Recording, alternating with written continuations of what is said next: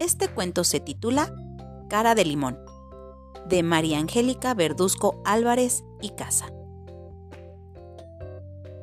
Carrillito tenía cara de limón.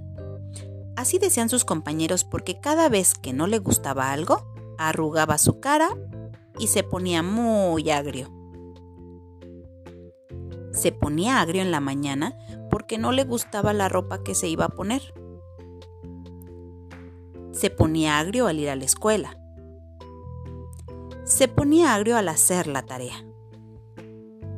Cuando se acercaba a sus compañeros, ellos corrían y decían, ¡Ahí viene cara de limón!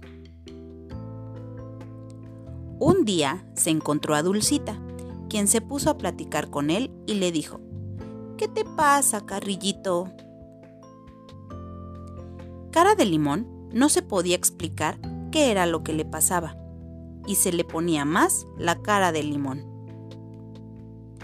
Entonces, Dulcita comenzó a enseñarle lo bello que tenía todo lo que les rodeaba.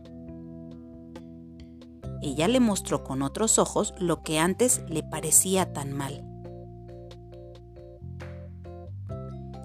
Pudo ver que las personas que estaban cerca de él lo querían mucho y se dio cuenta de que cada vez que quitaba la cara de limón, sus compañeros se acercaban.